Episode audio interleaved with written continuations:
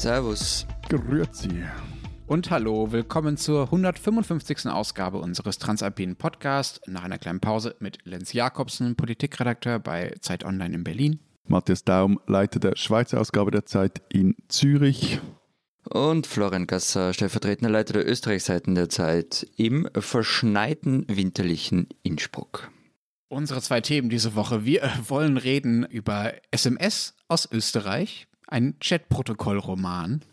Und wir reden darüber, was eigentlich aus unseren Königshäusern bis heute wurde. Prinz Philipp ist gestorben. Wir schauen mal, was eigentlich aus den Habsburgern und den Hohenzollern so geworden ist in den letzten Jahrzehnten. Wenn Sie uns dazu oder zu anderen Themen auch etwas schreiben wollen, können Sie das wie immer tun an alpen.zeit.de. Ja, ich muss nur was richtigstellen. Und an Widerruf bringen. War dein Urlaub so schlimm oder? Äh? Na, die erste Sache ist, ich habe in der vergangenen Folge Lenz der hat irgendwie danach gefragt, ob man am grünen Donnerstag bei uns nur Grünes esse und ich habe das sehr lapidar irgendwie abgeschasselt und habe da offenbar einen blinden Fleck, weil viele Menschen, darunter offenbar auch viele Hörerinnen von uns, essen am grünen Donnerstag nur grün, mehr Maxima culpa. Gut, also es kam ja eigentlich der Verdacht auf, du seist ein Spinatphobiker. Äh, was überhaupt nicht stimmt. Also Spinat war als Kind mein Lieblingsessen. Insofern ist mir das ziemlich peinlich, wirklich.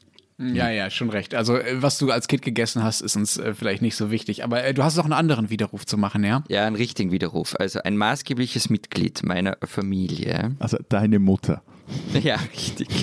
Sie war nicht wirklich glücklich darüber, fast ein bisschen entsetzt, dass ich von meiner erzkatholischen Kindheit gesprochen habe das letzte Mal. Sie meinte, das könnte. Dass du etwas aus deiner Kindheit verraten hast oder dass du sie als katholisch genannt naja, hast? Naja, na eben, sie meinte, dass man das so verstehen könnte, wie offenbar du, Lenz, dass es auf sie zurückfallen könne und so verstanden werden könne, dass ich wegen ihr so katholisch gewesen sei und sie könne sich ja nirgends mehr blicken lassen, wenn sich das rumspreche. Moment, Moment, Moment. Also, sie, also deine Mutter hat um Folgendes ja. gebeten, ich zitiere jetzt. Kannst du, also du Florian, vielleicht einmal erwähnen, dass du unbedingt Ministrant werden wolltest und ich das halt akzeptiert habe. Zitat Muttergasse Ende. Ja, ich hab's. Hiermit wurde das getan ähm, und sie selbst, auch das ist wichtig, hat gegen den Katholizismus rebelliert, unter anderem damit, auch wieder Zitat. Ich esse regelmäßig seit meiner Kindheit Fleisch am Karfreitag, um meiner Großmutter zu beweisen, dass ich deshalb nicht tot umfalle. Nun, aber deine Urgroßmutter ist vermutlich in der Zwischenzeit schon tot umgefallen. Die ist tot umgefallen mittlerweile, aber ich kannte sie noch und das war wirklich eine beeindruckende, aber für mich auch etwas furchteinflößende Frau. Und der Akt der Rebellion gegen sie erfordert Mut. Insofern großen Respekt dafür. Kurzum, ich stelle hiermit klar, ich widerrufe. Die erzkatholische Kindheit geht auf meine Kappe. Meine Mutter war daran in keinster Weise beteiligt und ist völlig unschuldig daran. Halleluja. Florian, nachdem äh, Matthias ähm, nun gerade schon äh, Nachrichten von deiner Mutter geleakt hat, kommen wir, kommen wir zu anderen Leaks aus den vergangenen Wochen. Du hast dir mal wieder eine gute Woche für deinen Urlaub ausgesucht. Ich bin da, nichts passiert. Super. Nee, nee, nee, natürlich nicht. Ist eigentlich in Österreich passiert eigentlich nie irgendetwas, vor allem nichts, was uns hier in diesem äh, lustigen Podcast interessiert. Matthias und ich haben uns äh, die letzten Tage wochenlang quasi, du warst ja zwei Wochen weg, äh, dubiose SMS und Chats aus äh, deinem komischen äh, Land äh, vorgelesen und angeguckt. Da geht es um ein seltsames Verständnis von Frauenquoten. Es geht um Abkürzungen, die keiner versteht, zumindest in Deutschland nicht, wie ÖBAG heißt das, glaube ich oder ein Unternehmen namens Schmidt AG, was irgendwie das gleiche ist, aber irgendwie auch nicht. Und es geht natürlich äh, um einen heiß geliebten Kanzler. Und das Ganze wird garniert mit unglaublich vielen Emojis. Also alle Corona-geplagten Jugendlichen könnten diese Chats nicht, äh, nicht schöner verziert haben. Das ist großartig. ja, ja, okay. Also machen wir es doch so. Ähm, ihr erzählt mal, welche Nachrichten euch da besonders beeindruckt haben und ich kann das dann vielleicht ein bisschen einordnen.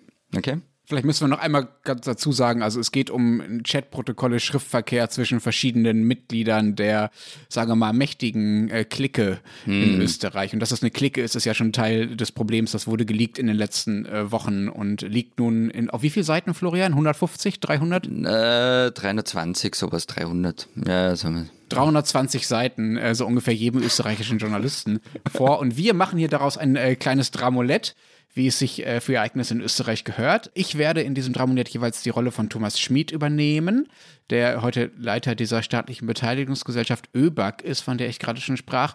Und Matthias äh, spielt das andere bunte Personal mit wechselnden Rollen. Du kannst auch gerne versuchen, deine Stimme zu verstellen, Matthias. Also, der bunte Matthias macht das bunte Personal. Gut, wir sind im Dezember 2018 in einer Chatgruppe, die nennt sich BMF. Also es, wir haben dann hin und her gedacht, ist das jetzt Best Male Friends, aber dann fällt noch ein F für Forever oder was auch immer, aber sehr wahrscheinlich heißt es, heißt es Bundesministerium für Finanzen. Egal. Geht um den Text für eine Ausschreibung. Da schreibt also ein Kabinettsmitarbeiter, international eher streichen. dann eine Mitarbeiterin antwortet, International war die Empfehlung, es drinnen zu lassen. Haben Sie das auch so länglich geschrieben, wie du es, es aussprichst? Jedenfalls antwortet darauf äh, Thomas Schmidt. Ich bin aber nicht international erfahren. Ich habe immer in Österreich gearbeitet. Und dann in einer weiteren SMS. Ich würde einfach sagen, internationale Erfahrung erwünscht. Dann wiederum schreibt die Mitarbeiterin, wir brauchen dann ein sehr gutes Motivationsschreiben von dir. Bitte hör auf damit. Und Thomas Schmid, wer schreibt das? Okay, also ihr steigt ja gleich sehr hoch ein, feines Gespür für die wirklich wichtigen Dinge. Es geht um die Ausschreibung ähm, des neuen ÖBAG-Chefpostens. Die ÖBAG ist die österreichische Beteiligungs AG, das ist die Gesellschaft, in der die Beteiligung der Republik verwaltet werden. Also Casinos, Post, Telekom, OMV und so weiter. Und das sind Beteiligungen insgesamt so 27 Millionen Euro wert, also ordentlicher Batzen. Die ÖBAG wurde damals neu geschaffen. Sie ging aus der ÖBIP hervor, die früher mal die ÖAG war. und die Judäische Volksfront diese... und die Volksfront von Judäa. Nein, das waren einfach Nachfolgeinstitutionen, ist ja wurscht. Und für diese AG hat man einen neuen Chef braucht. Thomas Schmidt sollte das werden und wurde es auch. Ähm, Thomas Schmidt gehört zum innersten Zirkel von Sebastian Kurz, rund um so Leute wie Finanzminister Gernot Blümel und ist dort auch schon recht lange. Er hat verschiedene Funktionen inne gehabt, war zu dem Zeitpunkt ähm, Generalsekretär im Finanzministerium. Und eben in dem Chatverlauf geht es jetzt darum, dass die Ausschreibung so formuliert wird, dass sie auf Thomas Schmidt passt. Weil der wirklich nie im Ausland äh, gearbeitet hat, muss eben das internationale Erfahren gestrichen werden. Und dieses Motivationsschreiben, das er sich dann wünscht und das er offenbar äh, nicht selber schreiben kann, äh, wer hat ihm das da geschrieben? Äh, keine Ahnung, weiß ich nicht. Ah, es gibt also Dinge, die noch nicht drinstehen ja. im Chatverlauf. Das werden wir dann für weitere Skandale uns aufbewahren können. Wunderbar. Bitte, was wolltest du nur wissen? Also es gibt da so eine Sache mit Kirchenvertretern, die habe ich aber ehrlich gesagt nicht so ganz verstanden, aber wir haben ja dich dabei. Ja, Okay, ich kann mir schon denken, worum es geht. Da kommt ein gewisser Thomas Schipka vor, oder? Das ist der Generalsekretär der Bischofskonferenz. Äh, genau, Thomas Schipka. Also äh, Thomas Schmid, der ja im Zentrum steht und den ich hier netterweise übernehmen darf, äh, der schreibt an äh, Sebastian Kurz, Heute ist die Kirche und Schipka kommt um 16 Uhr. Wir werden Ihnen ordentlich Package, Package. Package. Package? Package. It's new. What? It's a new style there in Vienna. In Vienna okay. they speak English, you know. Uh. Ja, ja, ja, ja, also, ja, ja, Wir werden Ihnen ordentliches Package mitgeben. Im Rahmen eines Steuerprivilegienchecks aller Gruppen in der Republik wird für das BMF auch die Kirche massiv hinterfragt. Alle sind gleich. Dann gehen wir unsere Liste durch. Liebe Grüße, Thomas. Er schreibt ja nicht liebe Grüße, er schreibt LG. Das ist so egal. Kurz schreibt uns zurück, bitte Vollgas geben. Und Schmidt, yeah, großgeschrieben in Kapitalien, das taugt mir voll. Und nach dem Treffen schreibt Schmidt dann an Kurz, Schipka war fertig. Er war zunächst rot, dann blass, dann zittrig. Er bot mir Schnaps an, den ich in der Fastenzeit ablehnte, weil Fastenzeit, waren aber freundlich und sachlich. Und kurz wiederum, super, danke vielmals. Ausrufezeichen, Ausrufezeichen, Ausrufezeichen, Ausrufezeichen. Du Aufsichtsratssammler, Smile. Und Schmidt darauf, das ist dort mein Hauptberuf. Bitte mach mich nicht zu einem Vorstand ohne Mandate. Das wäre ja wie ein Wiener Stadtrat ohne Portfolio. Kurz, kriegst eh alles, was du willst, Bussi Bussi. Schmidt daraufhin, ich bin so glücklich und ein Smiley mit drei grinsenden Mündern. Ich liebe meinen Kanzler. Dann folgen zwei grinsende Smileys, zwei Daumen nach oben und noch zwei starke, offenbar Sebastian Kurz zugerechnete Oberarme. Okay. Ähm, Wie zur Hölle willst du das noch erklären, Florian? Ich muss nichts erklären, ich, ich will nur einordnen. Ähm, also da kommen jetzt ein paar Sachen zusammen. Auf der einen Seite geht es um das Verhältnis zwischen... Ja, allerdings. Ja, ja. Auf der einen Seite geht es um das Verhältnis zwischen katholischer Kirche und äh, der damaligen türkisblauen, schwarzblauen Bundesregierung. Ähm, da ging es darum, dass im März 2019 Kardinal Christoph Schönborn recht massiv gegen die Pläne einer Präventivhaft für Asylwerber gewettert hat und äh, vor diktatorischen Verhältnissen gewarnt hat. Der Generalsekretär der Bischofskonferenz Peter Schipka hat im Namen aller österreichischen Bischöfe nachgelegt und verwies recht wenig verblümt ähm, gar auf den Nationalsozialismus. Ähm, und das fanden halt Sebastian Kurz und die Seine nicht sehr cool. Und sie wollten der Kirche offenbar drohen. Passiert ist allerdings, muss man auch dazu sagen, nichts. Auch weil zwei Monate später kam Ibiza und die Regierung war eh vorbei. Und bei der Geschichte mit dem Vorstand und diesem Aufsichtsrat sammeln, da geht es darum, dass Schmidt in der ÖBAG schon was zu sagen haben wollte und wohl auch schon vorab bei der Suche nach den eigenen Aufsichtsräten beteiligt war. Aufsichtsrat, das ist mein Stichwort. Mir gehen die Waber so am Nerv, Scheißquote. Der, also der Österreichisch ist so furchtbar, ich kann es dir gar nicht sagen. Darf ich sagen, dass ich es von außen trotzdem noch als österreichisch erkennen will? Das ist doch immerhin was. Das schreibt vor allem eine gewisse Gabriela Spiegelfeld. Wer ist das? Eine PR-Beraterin, Unternehmerin, sehr umtriebige Netzwerkerin und ähm, sehr eng mit Sebastian Kurz und der türkisen ÖVP. Ähm, laut der Standard ist sie mit der ÖBAG im Geschäft nach wie vor und ist für die Vernetzung zwischen der Staatsholding und Industriellen zuständig oder sorgt dafür. Und sie war damals wohl bei der Suche nach Aufsichtsräten für die ÖBAG beteiligt. Und man hatte wohl auch etwas Probleme damit, die verpflichtende 30-prozentige Frauenquote zu erfüllen. Ist diese Spiegelfeld nicht sogar auch Chefin von so einem Frauennetzwerk? Ja, ja, genau.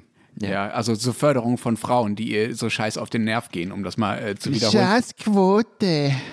Jedenfalls sagt äh, Thomas Schmid daraufhin, äh, antwortet darauf und schlägt eine gute vor, die, also als Kandidatin für das, was Frau Spiegelfeld sucht, die compliant sei, da haben wir wieder die Anglizismen, und ich zitiere, gut steuerbar. Ja, äh, das Wort steuerbar kommt übrigens in den Chats öfter vor. Es bezieht sich ähm, auch auf zwei verschiedene Frauen, es bezieht sich nie auf Männer, interessanterweise. Aber sag mal, Florian, wir zitieren hier ja. so munter wörtlich aus diesen äh, Chats, aus diesen äh, 300 noch was äh, Seiten. Ist das eigentlich okay? Also haben wir jetzt mit äh, Anwälten zu rechnen, die uns aufs Dach steigen? Weil auch nicht alles, was was in diesen äh, Chats drinsteht, ist ja wirklich von öffentlicher äh, Relevanz, oder? Wie gehen die österreichischen Journalisten damit um, was da drin steht? Also stimmt, äh, es hat nicht alles, was da drin steht, äh, öffentliche Relevanz. Und ihr habt ja jetzt auch ähm, wirklich nur solche vorgetragen, die auf die eine oder andere Art wichtig sind. Also es geht darum, wie eine Klick an den Machthebeln dieser Republik sitzt und sich ausmacht, wer wo Einfluss hat und wo hingesetzt wird. Es zeigt aber auch,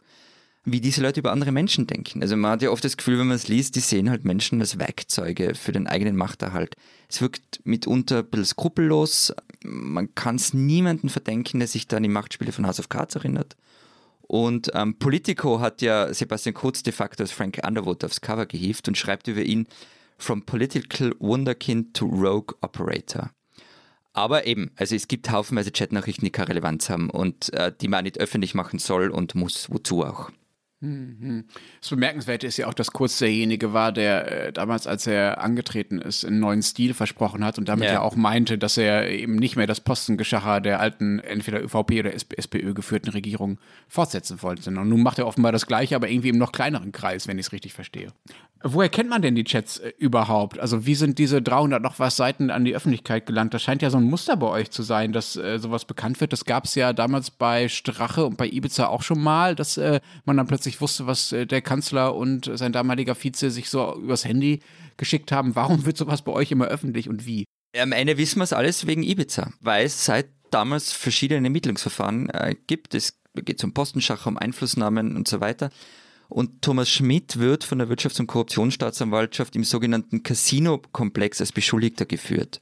Deshalb wurde ihm sein Handy ausgewertet und diese Auswertung ist halt jetzt bei uns, bei Journalisten gelandet. Jetzt gilt für Thomas Schmidt natürlich die Unschuldsvermutung, aber diese Chats, und das ist jetzt ein Zitat von meinen Kollegen Christina Pausackl und Josef Fotzi von vergangener Woche, zeichnen ein verheerendes Bild der politischen Sitten im Land, Sie dokumentieren unter anderem, wie auf den höchsten Ebenen der Republik interveniert wurde und wie Jobs für Parteifreunde und Günstlinge im öffentlichen Sektor geschaffen wurden. Und hat es das irgendwelche Konsequenzen? Äh, was wird das diesem Thomas Schmid? Was, äh also die Verteidigungslinie aller Beteiligten ist, dass es ein Chat unter Freunden sein. Das ist alles Chats unter Freunden sein. Finanzminister Blümel hat es mehrfach gesagt und da würde man halt auch eine saloppe Sprache pflegen. Und das stimmt auch. Also, und ich verstehe auch, dass ähm, unter Freunden berufliche und private Kommunikation verwischt. Das ist bei uns dreien ja oft nicht anders.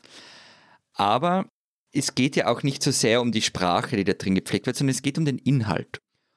Und die Konsequenzen nach wie vor nicht viele. Also Thomas Schmidt ist nach wie vor Chef der ÖBAG und wird es auch bis nächstes Jahr bleiben.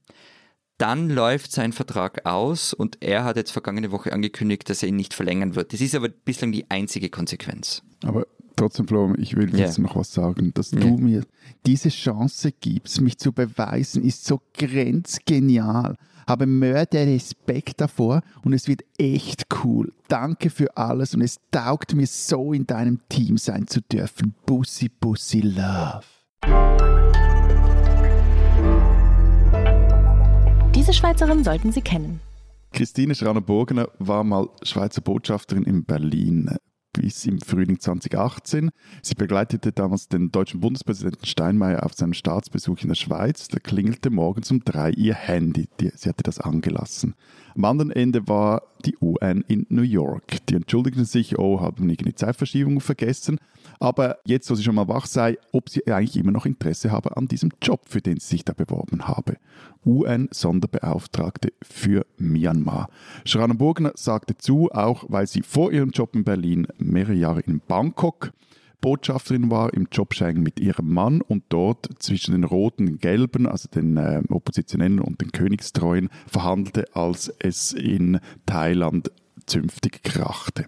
Seither, also so die letzten knapp drei Jahre, pendelte Shana Burgener dann zwischen der Schweiz, Myanmar, New York, Bangkok, Peking, Dhaka, Delhi, wer auch immer in diesen Konflikt in, in Myanmar äh, involviert ist, hin und her und versuchte zu vermitteln. Ihr Auftrag damals war, in diesem damals hochgekochten innermyanmarischen Konflikt zwischen den Rohingyas, also dieser muslimischen Minderheit, die staatlich verfolgt wird und von denen 700.000 also Menschen 2017 nach Bangladesch vertrieben wurden, zwischen dieser muslimischen Minderheit also und der buddhistischen Regierung und dem Militär zu vermitteln. In den knapp drei Jahren konnte Schranerburger doch das eine oder andere erreichen. Sie führte Myanmar etwas näher an die UN, auf die äh, wirtschaftliche Öffnung des Landes, das ja über 50 Jahre eine Militärdiktatur war, folgte dann auch eine sachte politische. Es gelang ihr sogar, auch Leute wie die Nobelpreisträgerin Aung San Suu Kyi dazu zu bringen, ihre Haltung gegenüber diesen Rohingyas etwas zu überdenken. So. Und eigentlich, so im letzten Herbst vor den Wahlen in Myanmar, dachte sich Schrana Burgener jetzt eigentlich die Zeit für etwas Neues und wieder bewarb sie sich auf einen Job, nämlich als Staatssekretärin für Migration in der Schweiz. In Myanmar da hatte sie so das Gefühl, sei jetzt 2021 käme der nächste Schritt und nach den Wahlen, die die Partei von Aung San Suu Kyi klar gewann mit über 80 Prozent, sah es auch so danach aus, als könnte man die einen oder anderen Reformen wirklich durchbringen. Nun es kam ganz anders. Am 1. Februar, wie wir alle wissen, putschte das Militär in Myanmar und seither sitzt Christine Schraner-Burgener in Bern in ihrem Homeoffice, arbeitet 19 Stunden am Tag, sieben Tage die Woche und kommt vielleicht mal an einem Ostersonntag eine Stunde raus, um sich aufs Velo zu setzen und versucht irgendwie in diese völlig eskalierte Situation einzugreifen. Ich habe für die aktuelle Ausgabe des Alpenporträts, das in der Schweiz und Österreich erscheint, mit Schrana Burgener zweimal länger gesprochen, habe sie porträtiert. Momentan sitzt sie in Bangkok in einem Hotel in Covid-Quarantäne und versucht, wenn sie am Freitag dann dort rauskommt, ihrer Arbeit nachzugehen und möglichst viel zu erreichen. So oder so, Christine Schrana Burgener, eine Schweizerin, die man kennen sollte.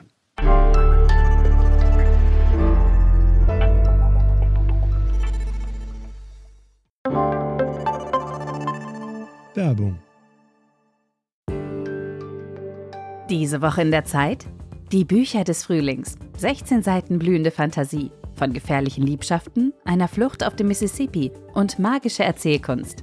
Das Literaturspezial zur Buchmesse in Leipzig. Die Zeit, Deutschlands größte Wochenzeitung. Jetzt am Kiosk oder direkt bestellen unter zeit.de/slash bestellen. Unser zweites Thema. Der Adel. In England äh, traut das ganze Land oder zumindest diejenigen, die äh, da auf die Monarchie noch was geben, was ja relativ viele sind, um den Tod von äh, Prinz Philipp, des Mannes der ja dort regierenden äh, Königin Elisabeth. Äh, damit können wir mit der Bedeutung unserer Königshäuser nicht so ganz mithalten. Hey. Aber wir haben ja immerhin ehemalige Monarchenfamilien. Die Unterscheidung muss sein, lieber Florian. Naja, ich, ich wurde ja, ich wurde ja äh, zur Trauer gezwungen. Von deiner Prinz Mutter? Na. Ich, ich höre in der Küche Erzmonarchistisch statt, statt erzkatholisch, ja. Das ist auch eine besondere Form der Rebellion. Nein, also ich höre ja in der Küche BBC Six. Das ist so im weitesten Sinn Art FM4 der BBC. Und da, ich höre jetzt wart, jetzt wart, wart, wart, wart. Und da, ja, weil da 90er Indie-Rock gespielt wird. Alter Mann und so. Und da kam zu Mittag die Eilmeldung, dass der eben gestorben ist. Und von einem Moment auf den anderen wurde auf diesem Altherrensender nur noch Weltuntergangsmusik gespielt, den ganzen Nachmittag lang. Aber wie gesagt, ich habe mich mittlerweile wieder gefangen. Äh, Florian, äh, dir geht's äh, wieder gut. Äh, den Schweizer hingegen hat das ja gar nicht so berührt. Ihr habt ja auch da nicht so Erfahrung mit Monarchien, kann man ja auch verstehen. Sorry, was ist das für eine Unterstellung? Also Prince Philip, the Duke of Political Incorrect, fand ich super. Also ich meine, Wieso das, überrascht mich das jetzt? Nein, also dieses ins wirklich ganz große gedrehte aristokratische Schnösligkeit, wunderbar aus der Zeit gefallen und völlig daneben und irgendwie doch, zumindest aufs Alter hin, irgendwie sympathisch. Ich, ich fand den ganz cool. Und vor allem, also Alice äh, von Battenberg, die, die, die Mutter von Philipp, die wurde mehrere Jahre in einer Thurgauer Nobelklinik festgehalten, weil man sie entweder ihr eine Schizophrenie andichtete oder sie tatsächlich unter Schizophrenie litt. Von dort schrieb sie dann auch anscheinend recht wirre Traktate, mehrere Zeitungen, hielt sich mal für die Braut Christi, mal für das Weib Buddhas. Und daran hat übrigens also an, an diesem fürsorgerischen Freiheitsentzug, würde man das heute nennen, daran hat übrigens auch ein Österreicher seine Mitschuld. Das überrascht mich jetzt auch nicht. Na, Sigi Freud himself und Ernst okay. Zimmel diagnostizierte nebenbei äh, Philipps Mutter eine, Zitat, paranoide Schizophrenie mit verursacht durch sexuelle Frustration aufgrund einer nicht ausgelebten Leidenschaft. Das war äh, so um 1930. Und Freud hat dann anscheinend auch zu einer Behandlung geraten, die man heute nur noch als skandalös bezeichnen kann. Starke Röntgenbestrahlung der Eierstöcke zwecks Beschleunigung der Menopause und des Eintritts der Wechseljahre. Also überhaupt nicht lustig. Und sie wurde dann auch, also alles wurde 1930 von einer Familienfeier in Darmstadt regelrecht entführt, sediert und eben nach Kreuzlingen in dieses Sanatorium Bellevue gebracht und das Ganze eingefädelt oder arrangiert hatten äh, ihre Mutter Victoria und geduldet hat es ihr Mann Andreas. Wahnsinn. Irre Geschichte, ja. Aber das deutet ja auf etwas hin, äh, was die Schweiz dann immerhin doch noch mit äh, Monarchien verbindet. Äh, ihr hattet zwar selber keine Adeligen, aber immerhin waren diese Monarchen aus den anderen Ländern dann doch ständig bei euch freiwillig oder nicht ganz so freiwillig zu Gast offenbar. Kaiser Karl zum Beispiel, unser letzter Monarch, der ist in die Schweiz abgehauen. Mal was abgehauen, ihr habt den rausgeschmissen und die, ja, ja. wir haben ihn großzügigerweise aufgenommen nach langen Verhandlungen. Wobei, also das stimmt ja so nicht ganz, Lenz. Also das, ist ja das, das äh, Eigenbild der Schweizer. wir hatten nie eine Aristokratie, wir waren ja immer ein einig Volk von, von Brüdern. Aber so ist es halt nicht, also auch wenn wir dasselbe jetzt nicht gern hören. Aber auch in der alten Eidgenossenschaft, also vom 13., 14. bis ans Ende des 18. Jahrhunderts, eben da waren die einen more equal als die anderen. Also zum Beispiel herrschten Berner Aristokraten über Wattländer Untertanengebiete. Aber das waren, Entschuldige, Entschuldige, das waren wirklich Aristokraten. Also reden wir jetzt von Fürsten, von Grafen, von Herzögen, von Fons und Zus. Nein, das war so eine städtische Elite hm. die sich, also so eine Patrizierelite, die sich dann selber begann, Adelstitel zu verleihen. Okay. Und äh, die Stadtzürcher Herren, die herrschen über die Zürcher Landschaft, die Urner über die Leventina, das ist der, der nördliche Teil des heutigen Tessins.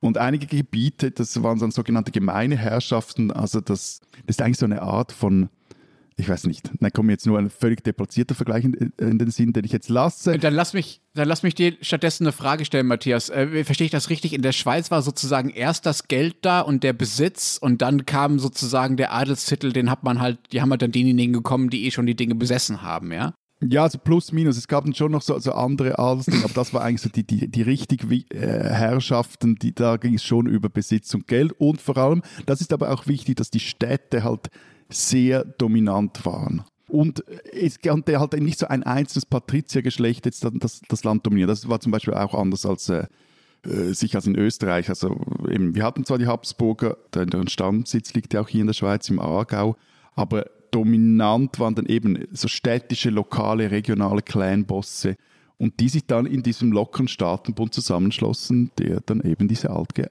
Eidgenossenschaft war. So. Jetzt hast du die Habsburger schon angesprochen, Matthias. Äh, die sind ja nun eher bei euch erfolgreich geworden. Nicht nur bei euch, aber auch bei euch, äh, mm. Florian. Was treiben die denn heute so? Ich weiß ehrlich gesagt gar nicht so genau. Also es gibt natürlich sehr viele Habsburger aus den verschiedensten Linien, also Nachfahren vom letzten Kaiser, toskanische Linie und so weiter. Sie haben auch ein paar Besitztümer und sind natürlich Assist Also es gibt so, es, schon, es gibt ja. so viele, weil die so viel schnackseln. Ah nein, das war eine andere deutsche Adlige, die, die mit dem Schnackseln, oder? Magst du es nicht? Ja, mach doch mal weiter, Florian. Okay. Sie haben auch ein paar Besitztümer und ähm, sie sind natürlich eben als historische Familie super präsent. Aber so richtig monarchisch wirken sie zumindest auf mich schon lange nicht mehr. Und das letzte Mal war es 1989. Da starb Zita, die letzte Kaiserin, die im Exil lebte. Und wo hat sie natürlich gelebt? In der Schweiz, in Zizers. Ja, genau. Ähm, Wobei sie zwischendurch ja, glaube ich, wieder, also die war ja nicht dann die ganze Zeit hier. Nein, in München, glaube ich, hat sie zwischendurch gelebt, oder? In den 60 sie durfte schon mal raus, ja. anders als anders. Ja, genau, aber, aber, lebe, aber naja, der, der, Punkt ist, lebend ähm, durfte sie nicht nach Österreich. Ähm, tot, als sie dann tot war, bekam sie aber ein Begräbnis wie nicht niemand anderer. Man kann sich das, äh, man kann sich da Videos auf YouTube anschauen, wie das halbe Land durch die Wiener Innenstadt marschiert ist. Ich kenne zum Beispiel unzählige Tiroler Schützen, die damals dabei waren und das heute nur stolz erzählen. Ich war bei der Beerdigung der Kaiserin. Und am Ende kam halt ihr Sarg. Aber auch total spannend, ne? Dass er irgendwie ja, ja, lebend wollt ihr sie nicht haben, eure Herrscher, aber tot äh, wollt ihr sie dann doch feiern. Genau, und zwar wie. Und am Ende kam ihr Sarg äh, nach dem Ritual des Anklopfens in die Kapuzinergruft in der Wiener Innenstadt. Und eben, so, so ein ganz klein bisschen hat mich ähm, der Tod von Prinz Philipp auch an dieses Schauspiel erinnert von damals. ein, ein, ein, ein, wichtiges Detail hast du jetzt vergessen. Ihr habt nicht die ganze Zita erhalten. Du meinst, die Österreicher haben ein wichtiges Detail von Zita vergessen? Die Herzen von Zita und Karl, die blieben in der Schweiz. Und zwar in der Familiengruft innerhalb des Klosters Muri. Okay, also dass ihr Geld hortet, das war mir ja bekannt, äh, lieber Matthias. Aber äh, warum hortet ihr jetzt auch noch Organe? Wir haben übrigens den beiden auch Klunker abgeknüpft. Und zwar schon vor 1918, damals wurden die österreichische Kaiserinnenkrone und äh, irgendwie noch acht Ketten des Ordens vom goldenen Vlies sowie Juwelen bei der Schweizerischen Nationalbank deponiert, als, als ja, Kreditsicherung. Ja. Aus, und aufgenommen habt ihr das, das Ehepaar wirklich nur um, aus, aus gutem Willen und so. Aber okay. Zu den Habsburgern ähm, heute, also sie spielen keine wirkliche Rolle mehr. Also der letzte Habsburger, der eine wichtige Figur war, war Otto Habsburg-Lothringen. Der saß äh, übrigens 20 Jahre lang für die CSU im EU-Parlament. Und er war der älteste Sohn von Kaiser Karl und eben der Zitter, dem letzten Monarchen. Und an Otto Habsburg, das finde ich das Spannende an der Figur, konnte man die Geschichte eines ganzen Jahrhunderts erzählen. Also vom Ersten Weltkrieg, während er geboren wurde, den Untergang der Monarchie, das Exil, in das er nach dem Anschluss Österreichs an Nazi-Deutschland ging, die Bemühungen um die europäische Integration, wobei die bei ihm halt immer so ein bisschen wie Restauration des Reichs gewirkt haben. Übrigens, Fun Fact, Ratet mal, wer beim Einzug von Otto Habsburg ins EU-Parlament gesagt hat, das sei nun eine Wiedergeburt des Heiligen Römischen Reichs. Thomas Bernhard. Na, ich würde sagen Jörg Haider. Ah, Franz Josef Strauß. Wer sonst? Ja, irgendwas dazwischen, oder? Okay, also Otto Habsburg war irgendwie der Letzte halt, der so, so, so was, ja, so was Monarchisches irgendwie an sich hatte, bei dem er sich an Franz Josef erinnert hat und an Karl und so weiter. Und der ist 2011 gestorben und da war es dann irgendwie vorbei. Also sein Sohn Karl war auch EU-Abgeordneter, aber bei dem hat man, oder zumindest ich nie das Gefühl, dass man ihn sicher vom Thron vorstellen könnte. Wobei so richtig gemocht habt ihr die Habsburger dann ja eigentlich schon nach Ende des Zweiten Weltkrieges, äh, des Ersten Weltkrieges nicht mehr, oder? Nee, aber sie haben sie ja, sie haben sie ja uns angehängt. Rausgeworfen naja, haben sie. Nein, nein, wir haben sie nicht euch gehängt. Wir haben sie aus dem Land geworfen. Also gehängt habt ihr sie. Und zwar, na, gehängt haben wir sie nie. Äh, wir haben sie aus dem Land geworfen. Und zwar mit dem Gesetz vom 3. April 1919 betreffend die Landesverweisung und die Übernahme des Vermögens des Hauses Habsburg-Lothringen. Und äh, wer nicht auf die Herrschaft verzichtet hat, der durfte nicht einreisen. Otto Habsburg hat übrigens erst 1961 dann eine Verzichtserklärung unterschrieben, damit er ins Land darf, aber er wurde dann trotzdem nicht gleich reingelassen, weil gewisse Vermögensfragen ungeklärt waren und vor allem auch, weil die Sozialdemokraten ihm nicht über den Weg getraut haben. Das hat fünf Jahre später, war er 66, war er dann mal für einen Tag irgendwo in Tirol, ich glaube in Innsbruck, das hat zu riesigen Protesten geführt also das nennt man auch die Habsburg-Krise, diese Zeit. Und äh, erst Bruno Kreisky hat sich dann mit Otto Habsburg ausgesöhnt. Die haben sich 1972 die Hand gegeben und dann war es auch gut. Und wollte der dann irgendwie Bundespräsident werden oder, oder so? Das hätte er schon wollen können, gedurft hätte er nicht.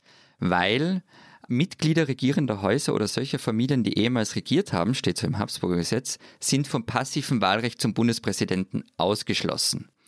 2011 wurde das übrigens geändert und seitdem dürfen Habsburg-Lothringer Bundespräsidenten werden, wenn sie wollen. Und äh, hat sich mal jemand beworben? Also wollte mal jemand? Ähm, äh, ja, Ulrich Habsburg-Lothringen wollte es. Ein Gutsbesitzer, Forstwirt und ehemaliger Politiker der Grünen. Der saß für die Partei im Gemeinderat und wollte zu den Präsidentenwahlen 2010 antreten. Ähm, er ist dann gegen das Habsburger-Gesetz vor den Verfassungsgerichtshof gezogen das hat am Ende dann auch dazu eine Debatte geführt und ähm, am Ende dazu, dass ähm, den Habsburgern das passive Wahlrecht zum Bundespräsidenten wieder zugestanden wurde. Er selber, also Ulrich Habsburg-Lothringen, ist dann übrigens im Streit bei den Grünen ausgestiegen. Ich habe nun immer nicht genau verstanden, warum. Das war nämlich irgendwie bizarr. Er hat sich beschimpft gefühlt. Die Grünen haben gesagt, sie waren das gar nicht. Und dann hat er sich nur beschwert, dass er von einer grünen Politikerin, nämlich von Sigi Maurer, die ist heute Clubobfrau, nicht mit dem akademischen Titel angesprochen worden sei. Also ganz ehrlich, es war. Ich, Florian, versuch doch mal ja. den Chatverlauf dazu rauszubekommen. aber ich, ich habe noch eine Frage. Es war alles ein bisschen unwürdig. Aber, aber eu, eure jetzige Bundespräsident, der hat ja auch ein Fun, also ein von äh, im Namen. Das war dann kein Problem bei Van der Bellen. Nein, ähm, es ist, also abgesehen von allem anderen, dass es mit dem Van der bei unserem Bundespräsidenten keine so einfache Geschichte ist, wurde der erst 2016 gewählt und da war dieser Passus auch gar nicht mehr in Kraft. Aber jetzt habe ich so viel über die Habsburger geredet. Ähm, was ist eigentlich mit den Hohenzollern? Ja, vor denen haben wir zumindest offenbar äh, weniger Angst als äh, die österreichische Politik vor den Habsburgern. Also ich fand es schon beeindruckend, dass ihr offenbar in den 60er bis in die 70er Jahre die Sozialdemokraten bei euch noch Schiss davor hatten, dass wenn ein Habsburger österreichischen Boden betritt, sofort die Österreicher wieder königstreu werden. ähm, das war das war bei uns anders. Bei uns hat man von den Hohenzollern jahrzehntelang äh, nichts gehört. Äh, kann man, glaube ich, so aus, sagen wir mal, aus äh, populärer Sicht sagen, in Deutschland zumindest, bis sie dann äh, vor einiger Zeit, also so vor zwei, drei Jahren, wieder auch auftauchten, weil sie äh, etwas zurückhaben wollten. Also, also ganz Preußen, oder? Alles. Alles. Alles. nee, nee, nee. Also es ging äh, schon lange dann nicht mehr um Herrschaft und um Macht. Also auch die Hohenzollern also die äh, herrschenden äh, Könige damals wurden äh, ja auch aus Deutschland verbannt, beziehungsweise sind ins Exil nach äh, in die Niederlande gegangen und haben dadurch auch damals einen äh, Großteil ihrer Besitze verloren. Es gab dann ein Gesetz später, bei dem sich die Hohenzollern äh, mit dem deutschen Staat, der ja dann schon lange keine Monarchie mehr war, darauf geeinigt haben, dass sie einen Teil ihrer Schlösser behalten dürften. Also es gab so um 20, 30 Stück. Aber dafür haben sich ja natürlich die Sowjets, die äh, dann ja äh, gerade da, wo die Hohenzollern die meisten ihrer Schlösser hatten, nämlich eher im Osten des heutigen Deutschlands, also Brandenburg, es geht ja um die Brandenburger Linie der Hohenzollern vor allem, ähm, daran haben sich die Sowjets natürlich nicht gehalten und erstmal alle ordentlich äh, enteignet. Und äh, zudem haben die Hohenzollern auch noch ihre Kunstschätze verloren, die sie in diesen Schlössern gehortet hatten. Gut, aber das ist ja eigentlich äh, normal, wenn eine Monarchie endet, oder? Ja, absolut. Äh, so, wobei, so. Äh, wobei es seit 1994, also als die Sowjets dann tatsächlich mal weg waren und Deutschland wieder vereinigt war, äh, auch ein Gesetz gibt, das Restitutionen durchaus erlaubt. Das heißt, Leute, die enteignet wurden durch die Ereignisse nach dem Zweiten Weltkrieg, die können durchaus ihre Dinge zurückbekommen, wenn sie den Nazis nicht geholfen haben. Und haben denn die Hohenzollern den Nazis geholfen oder nicht? Ja, genau das ist jetzt der strittige Punkt. Es gibt eine juristische Auseinandersetzung darum seit vielen, vielen Jahren mittlerweile zwischen dem deutschen Staat und den Hohenzollern, weil die Hohenzollern halt ihre Kunstschätze zum Teil zurückhaben wollen und ihre Schlösser. Und darüber streitet man mit äh, der deutschen Bundesregierung, mit dem deutschen Staat. Und 2019 wurde das dann auch öffentlich. Und das wurde auch öffentlich damals, dass äh, die Hohenzollern gegen Wissenschaftler, die sagen, dass ihre Vorfahren, also die Hohenzollern, die damaligen, den Nazis geholfen hätten, äh, juristisch relativ rabiat vorgehen, sie versuchen zum Schweigen zu bringen. Warum? Naja, also dir mag das vielleicht fremd sein, aber es gibt in Deutschland schon großen Streit darum, wie einzelne Leute sich in der Nazizeit verhalten haben, insbesondere ehemalige äh, Monarchen und die Deutschen haben, sagen wir mal, kein besonders inniges Verhältnis äh, zu den Hohenzollern gehabt. Die spielen auch ehrlich gesagt hier in der Öffentlichkeit und auch in der sagen wir in der Mythenbildung, in der kollektiven keine besonders äh, große Rolle, meinem Eindruck nach zumindest. Und ähm, ist dann hier schon relativ übel aufgestoßen, großen Teilen der Öffentlichkeit, äh, als dann 2019 bekannt wurde, dass die da quasi ein Jahrhundert nach ihrer Abdankung herkommen und Dinge wiederhaben wollen würden, die sie ja nicht bekommen haben, weil sie dafür toll gearbeitet haben oder die Dinge selbst gebaut haben, sondern die sie ja bekommen haben, weil sie Herrscher waren. Ja, also die haben heute man würde man sagen, wahrscheinlich durch, durch die Leistung anderer, also durch die Ausbeutung ihrer Untergebener sich diese Schlösser leisten können und diese Kunstschätze leisten können. Und dann ist natürlich schon eine berechtigte Frage, welchen Anspruch sie eigentlich darauf haben, dass heute nach, äh, auch in Deutschland dann immerhin äh, mit Unterbrechung äh, knapp 100 Jahren Demokratie, das noch äh, wiederzubekommen. Das finden viele ziemlich absurd. Und, und waren sie jetzt Nazi-Helfer oder nicht? Es geht da verschiedene Gutachten. Es geht vor allen Dingen um die Rolle des äh, Kronprinzen Wilhelm von Preußen äh, in dieser Zeit. Dazu gibt es mittlerweile vier Gutachten, glaube ich. Manche sagen ja, andere sagen ja, aber nicht so ganz offensichtlich. Wiederum andere sagen nein. Und diejenigen, die Ja sagen, die werden von den Hohenzollern systematisch verklagt. Also da gibt es mittlerweile auch einen, sagen wir mal, einen öffentlichen Kampf darum, was man über diesen äh, Wilhelm von Preußen sagen darf. Auch deshalb möchte ich mich jetzt äh, persönlich ehrlich gesagt nicht auf ein Urteil einlassen, äh, um nicht die Anwälte unserer ehemaligen Könige an der Backe zu haben.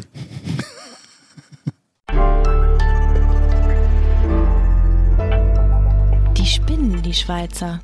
Die Universität Zürich und die Forschungsanstalt Agroscope haben Agroscope. ein ganz Agroscope. Agroscope, Entschuldigung, haben ein ganz besonderes Bürgerbeteiligungsprojekt gestartet. Es nennt sich Beweisstück Unterhose. Darauf gestoßen bin ich, weil plötzlich Schlagzeilen bei mir landeten, in denen stand 1000 Hobbyforscher vergraben Unterhosen im Garten. Hat mich natürlich brennend interessiert, dem bin ich nachgegangen. Worum geht's? 1000 Freiwillige in der Schweiz, in der ganzen Schweiz, von Genf bis ins Engadin, bekamen zwei Paar standardisierte weiße Unterhosen aus Bio-Baumwolle zugeschickt. Ende April sollen sie diese hinter ihrem Haus, auf einer Wiese, in Feldern, in Beeten, wo auch immer, vergraben. Und eine Unterhose soll dann nach einem, die zweite nach zwei Monaten wieder ausgebuttelt werden. Beide verrotteten Kleidungsstücke sollen dann fotografiert und digital ausgewertet werden. Man will den Grad der Zersetzung erfassen, weil je zerfressener, desto aktiver die Bodenlebewesen. Gleichzeitig werden übrigens auch noch sechs Teebeutel der Marke Lipton vergraben, eine Standardmethode in der Bodenforschung, wie der Kenner weiß, weil mit dem sogenannten Teabag-Index, also der Abbaurate von Teekräutern, wird das Bodenleben gemessen. Man hat also zwei Beweisstücke dann, um die Bodengesundheit in der Schweiz zu bestimmen. Worum es bei dem Projekt dann überhaupt geht, ist, man will einerseits das Bewusstsein für die Bedeutung des Bodens schärfen und andererseits Daten über die Bodenqualität der Schweiz sammeln. Ein Ziel sei übrigens auch, das Experiment auf ganz Europa auszudehnen. Liebe Freundinnen und Freunde in der Schweiz, ihr spinnt überhaupt nicht. Das ist ganz großartig. Ich verbuttle für euch gerne jegliche Unterhosen, wo auch immer ihr wollt, einfach melden. Wir wären einfach froh, wenn du eine noch behalten würdest.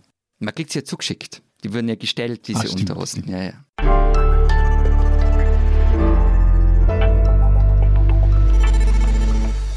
Das war's diese Woche bei unserem Transalpinen Podcast. Wenn Sie wissen wollen, was in Österreich und der Schweiz sonst noch los ist, lesen Sie die Zeit Schweiz und Zeit Österreich. Was steht drin? Bei uns, also bei beiden, steht eben das vorhin schon erwähnte Porträt von äh, Christine Schraner-Burgner drin und bei uns auf den Schweiz-Seiten befasst sich unser Autor Sebastian Seele mit einer feschen Jugendbewegung, die sich maßvoll nennt und die sofortige Abschaffung der Corona-Maßnahmen fordert und irgendwie an die Identitären erinnert. Ich war vielleicht etwas abwesend jetzt in diesem Podcast. Ähm, Das hat damit zu tun, dass während wir hier so nett geplaudert haben, äh, der Gesundheitsminister äh, Rudolf Anschober seinen Rücktritt verkündet hat. Ich habe da nebenbei immer ein bisschen mitgelesen. Also am Dienstagmorgen. Am Dienstagmorgen, genau. Wir werden dazu was im Blatt machen. ähm, und dann gibt es noch ein Interview mit Ulrich Seidel, dem Dokumentarfilmemacher, anlässlich der Diskussion um den Film Love Boat und was ist erlaubt äh, in Dokumentarfilmen und was nicht. Und wenn Sie all das lesen wollen, tun Sie das gedruckt oder digital. Digital und gedruckt können Sie die Zeit Schweiz, Zeit Österreich auch abonnieren unter zeit.de slash alpenabo. Und wenn Sie wissen wollen, was in Deutschland los ist, lesen Sie einfach den Rest der gedruckten Zeit oder Zeit Online. Wir hören uns nächste Woche wieder. Bis dahin sagen wir Vielen Dank. Adieu. und tschüss.